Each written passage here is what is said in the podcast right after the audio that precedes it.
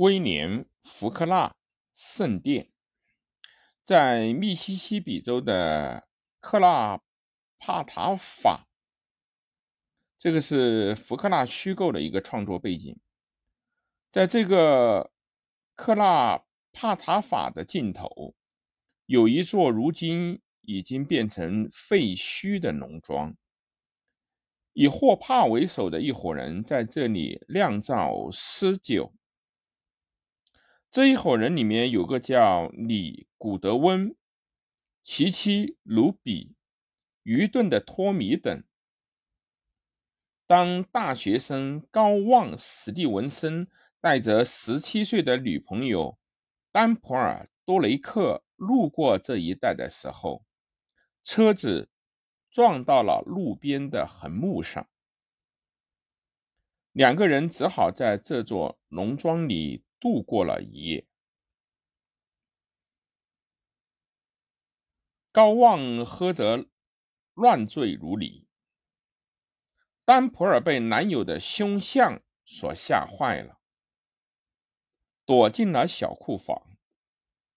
第二天，托米奉古德温之命把守门口，可是霍帕从屋顶潜入。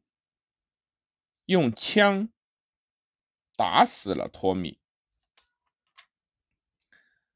在玉米堆上对丹普尔进行戏辱。后来得知啊，霍帕生来就染有梅毒，是性功能不全的人。他把丹普尔骗到了缅菲斯的妓院。找了一个名叫雷德的男子代替他做丹普尔的对象。霍帕通过看他们两人做爱而得到间接的快感，但是这两个人之间很快就萌发了真正的爱情。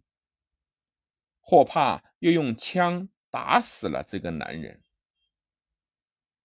梦想匡扶正义的律师郝莱斯，根据古德温和丹普尔的证词，想找到真凶，但古德温被误作犯人，关进了监狱。在霍帕的手枪威胁下，不敢讲出真相。丹普尔又因为精神错乱而形成不能出征的状态。只有卢比能够讲明真相，但又因为二人未正式结婚，镇上的人都不相信他的话。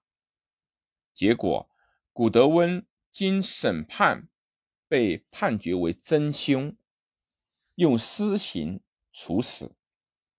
好莱斯不仅没有能够匡扶正义，反而进一步恶化了事态。不久，霍帕也被逮捕并处死了，但这是因为与此案毫无关系的另一个杀人事件。